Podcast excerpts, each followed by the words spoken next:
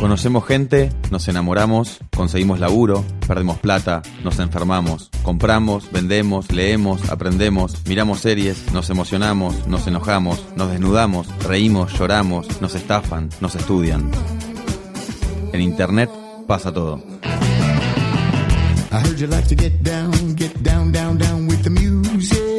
Let the funky beats move your little protein. My homies like to lay low. I got sentimental reasons why I love my music. She's a hard ass mistress, keeps me in my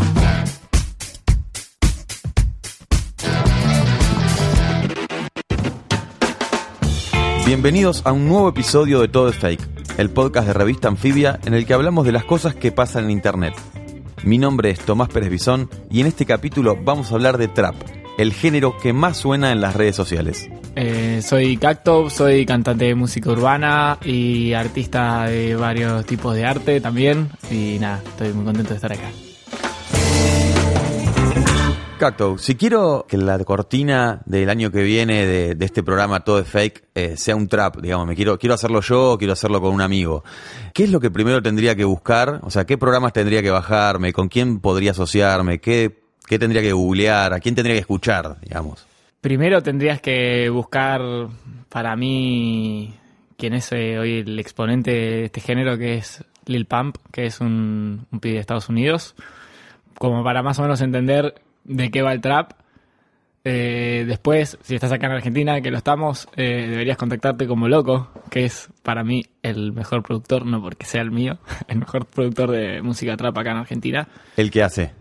Él se encarga de todo, en realidad produce. Produce desde, desde lo que es el instrumental, junto a Laucha, que es el, otro integrante de nuestra productora. Y también se encarga de darle quizás eh, la forma a, tu tema o, o de direccionarlo para un lado copado. Más allá de, tu, de tu aporte, él es productor, produce. Deberías... eh, uf, es que es muy es un, un género muy abierto en realidad.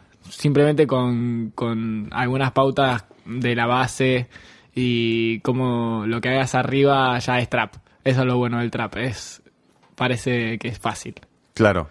O sea, ¿cómo, sería, cómo podríamos componer uno? ¿Con qué, con qué base o con qué ritmos podríamos hacer uno rápido? Eh, no, Va, rápido no, digamos.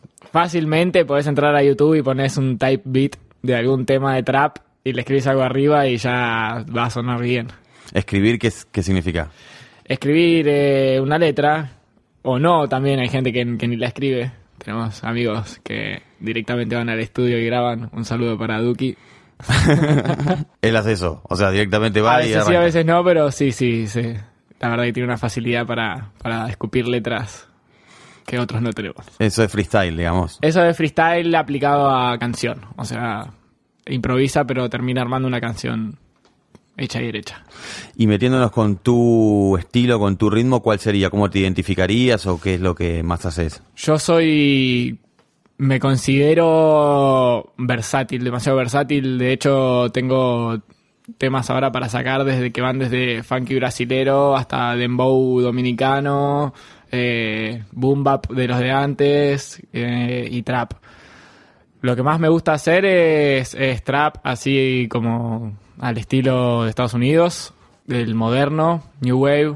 Pero la verdad es que no, no me encasillo en nada porque es un género que también muta mucho y capaz en dos meses tiene otra onda y hay que ir siguiéndole ahí el, ritmo. Claro, eso es flashero. Vos tenés que estar como eh, todo el tiempo viendo qué es lo que sucede en la movida como para ir adaptándote.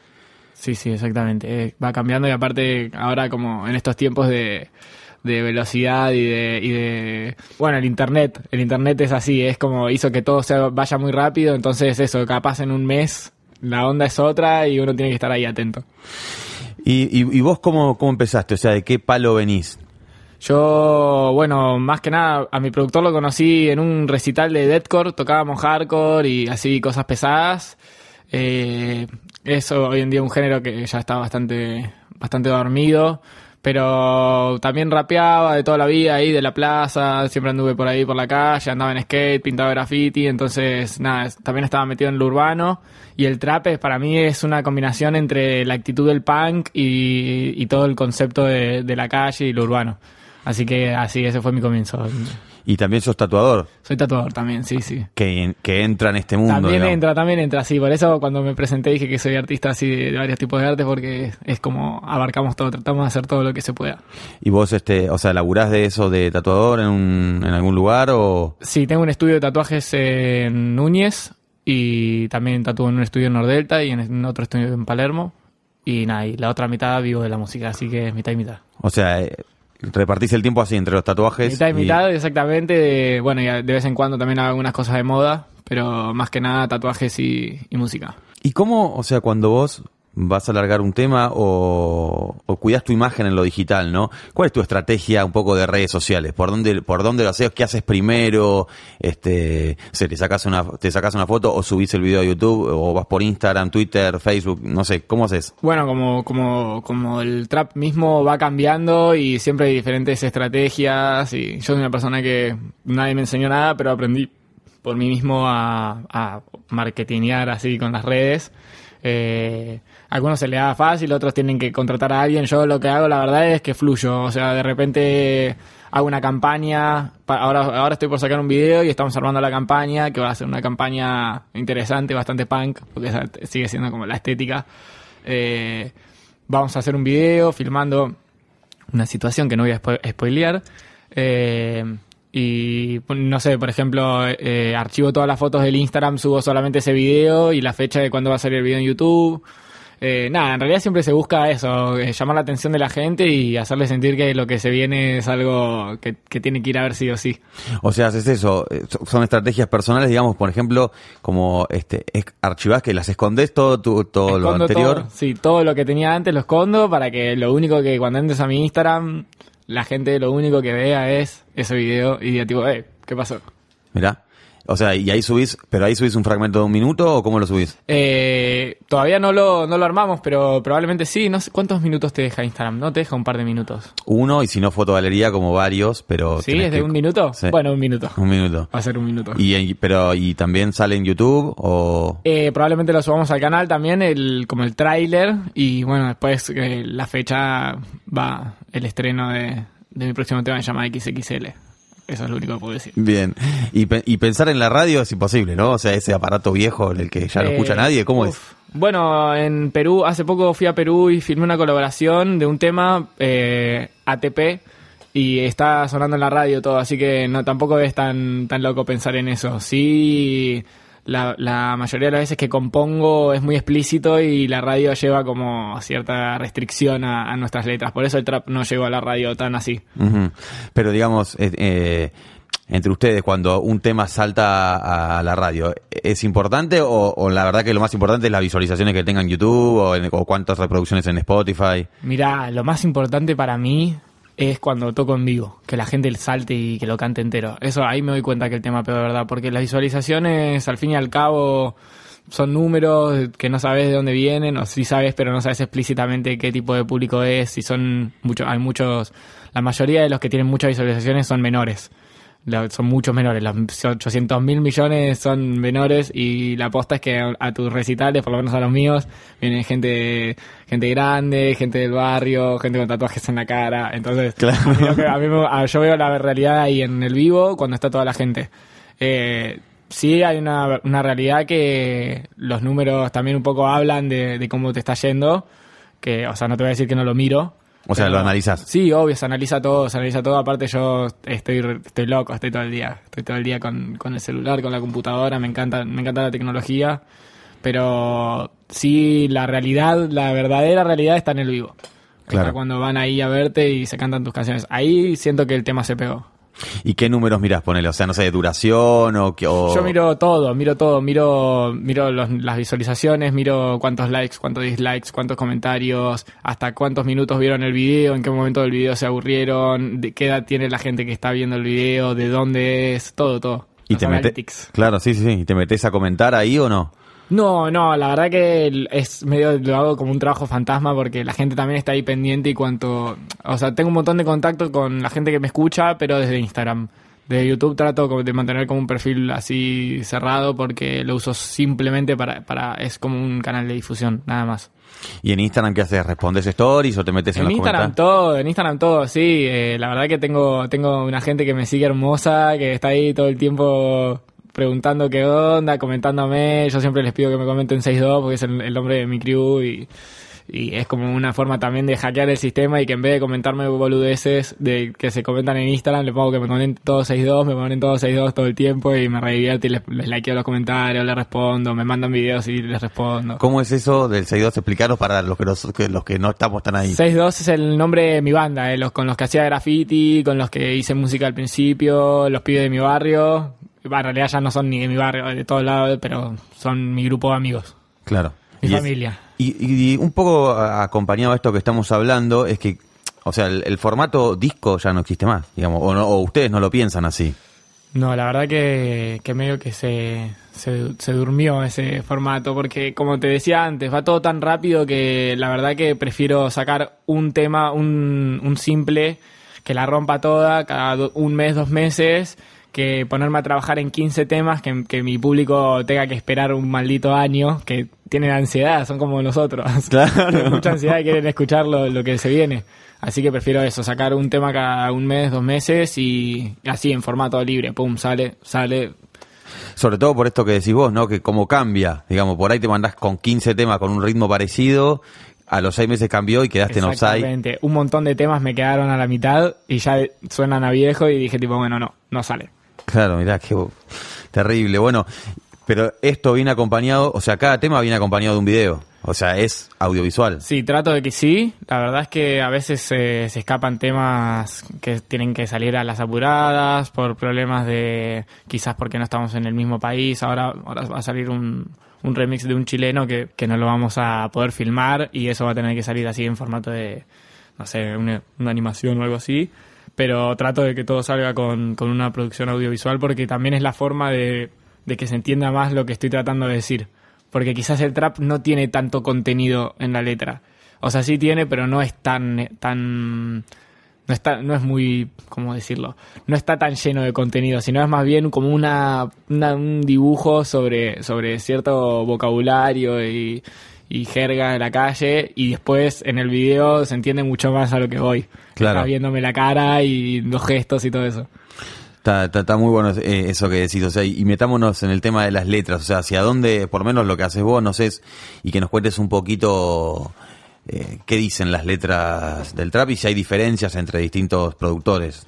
Sí, sí, claramente. De hecho, hoy en día acá en Argentina tenés marcados dos estilos muy, muy separados, que es eh, un grupo de pibitos que están pegándole un montón, pero hablan de, de lo mismo que hablan los latinos, que es como de el amor y el desamor y no sé qué, y te voy a hacer esto y lo otro. Y después está los que estamos haciendo trap más de la calle, que hablamos de las cosas que pasan en el día a día, de la delincuencia, la droga, no, no asumiéndola, ¿no? Pero de lo que pasa, de lo que pasa a nuestro alrededor, que es real y que es, es lo más parecido al trap de verdad que, que hay. Por lo menos del trap que como empezó. Claro. Después se fue separando en un montón de cosas, tenés de todo. ¿Y cómo haces vos, o no sé si lo pensás o no, para, para hacer, hacer letras o hacer trap en estos tiempos de Ni Una Menos, ¿no? Con, con esta fuerte mirada feminista que hay sobre todo eh, a la hora de pensar las letras, los temas. Bueno, la verdad es que el que me conoce y el que me sigue sabe que soy una persona súper inclusiva y que soy recontra aliado feminista, pero hasta la muerte. Me crió mi mamá y mi hermana y en mis letras vas a darte cuenta que no hablo como hablan los latinos, por el te va a romper el culo y todo eso. Eh, es difícil, pero al mismo tiempo es una forma también de empezar a desconstruir todo eso que está que se piensa que el trap es tal cosa, el trap es tal cosa y hablar simplemente de nada.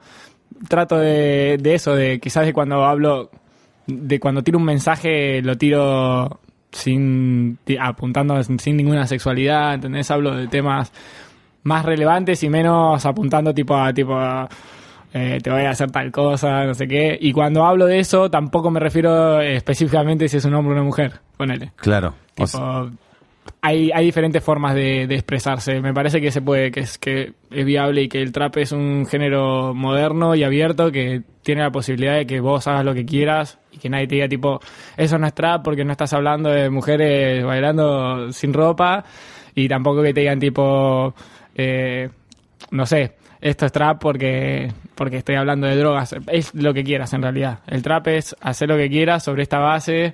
Sí hay algunas, hay algunas como, como Convenciones, formas, sí, formas de decirlo y palabras clave, pero la verdad es que es siempre muy, muy abierto y me parece que es un género que puede llegar a hacer la diferencia entre lo que se quiere, lo que se cree y lo que es el mainstream, que sí, la verdad que es muy misógino y muy machista, y lo que se puede hacer en la música que es súper diferente y dar un mensaje diferente. ¿Y cómo trabajás tu voz? O sea, eh, este- en este podcast siempre hablamos de, cómo o sea, los seres humanos eh, nos cruzamos con la tecnología y, en este ritmo particular tiene un protagonismo el autotune, o sea, la voz digital. ¿Cómo vos la vas laburando este, si, si te das como mucha maña con eso?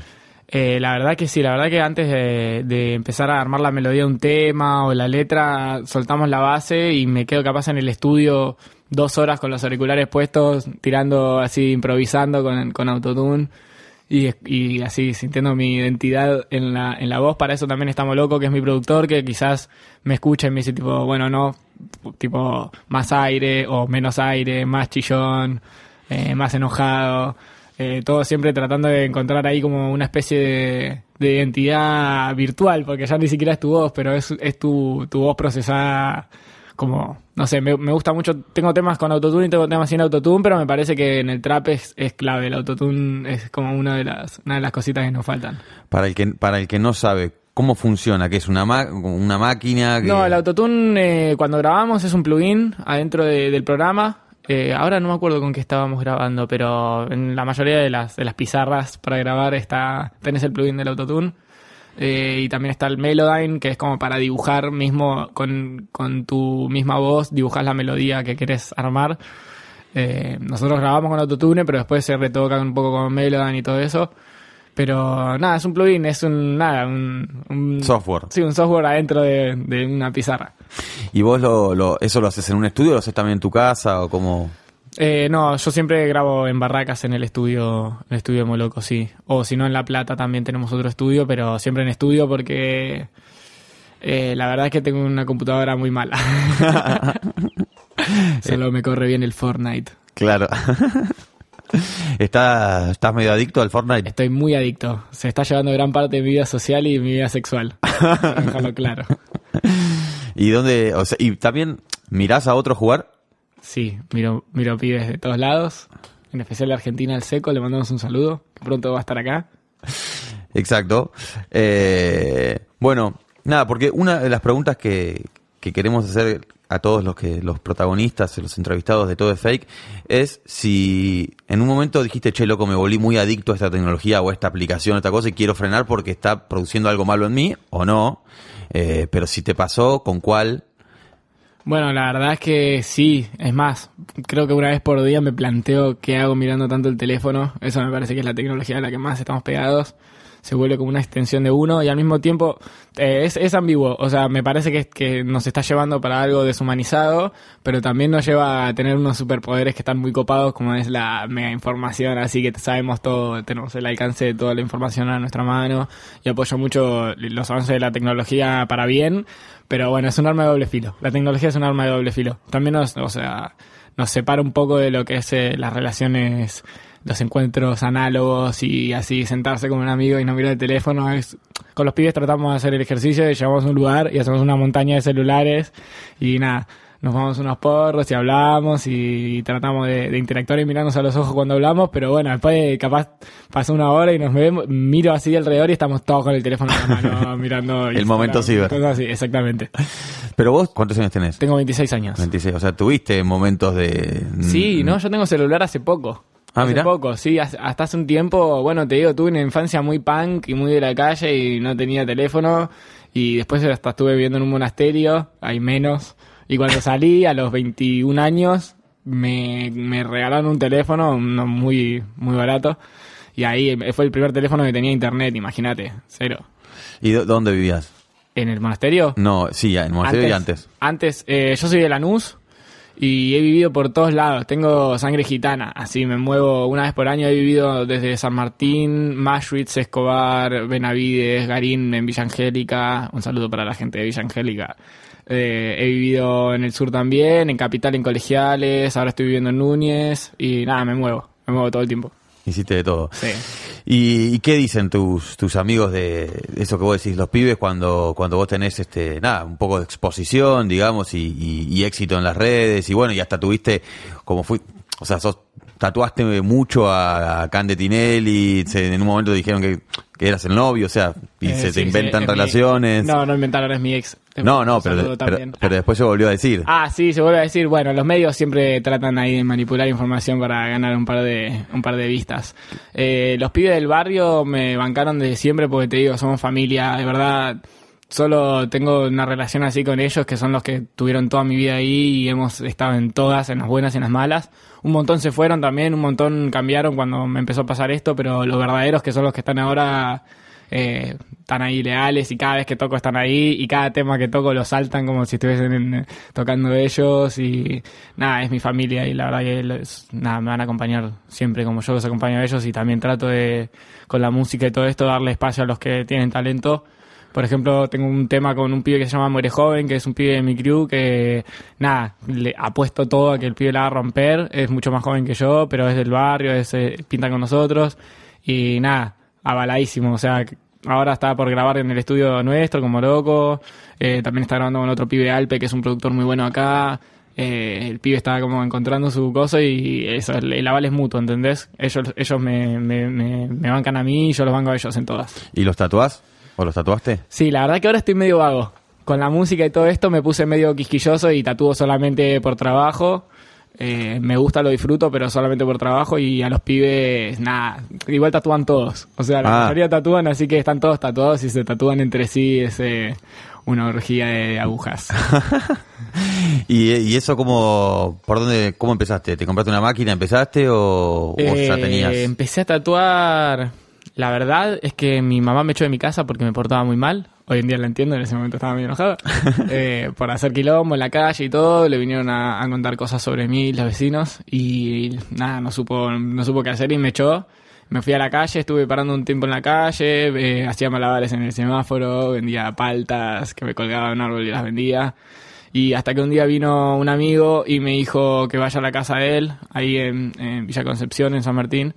Y mm, eh, estaba arrancando a tatuar y la verdad que está- estábamos pobres, bien pobres. Y tenía una máquina china ahí y me dijo tipo, ya nos conocíamos del graffiti y todos. Me dijo, ya que dibujás, ¿por qué no te pones a tatuar haciendo unos mangos? Esto fue hace ocho años. Y, mm, y nada, agarré una máquina, agarré uno de los pibes de la crew que paraban ahí todos. Vení, no sé qué, le tatué la palabra destroy en el pie, que no me voy a olvidar nunca. Bien destroy, de verdad, destroy. Y nada, a partir de ahí empecé. La verdad que al principio pensé que iba a ser imposible porque es, un, es una ciencia, es una máquina que se mueve, tiene peso y, y nada. Pero después con los años y la práctica conseguí volverme aprendiz de un tatuador muy, muy grosso y él me enseñó todo. Y, o sea, ¿y cómo llegaste a tatuar a Cande? O sea, es el cuerpo tatuado más conocido de Argentina. Eh, ella me habló por Facebook, me tiraba onda. Mirá. y nada, y primero nos vimos todos, tuvimos nuestro, nuestro mambo y un día pintó que la tatúe. Y a partir de ahí, nada, también un poco empezó a crecer mi carrera artística. ¿Y seguís tatuando? Sí, sí. Ah, ella, eh, hace, hace poco le tatué la cara, pero más o menos sí, sí, sí, me llevo muy bien. Bueno, Cacto, muchas gracias por haber participado de Todo es Fake. Gracias a vos.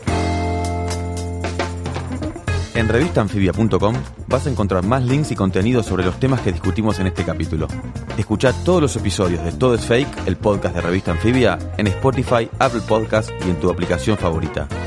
Mi nombre es Tomás Pérez Bisón y esto fue Todo es Fake.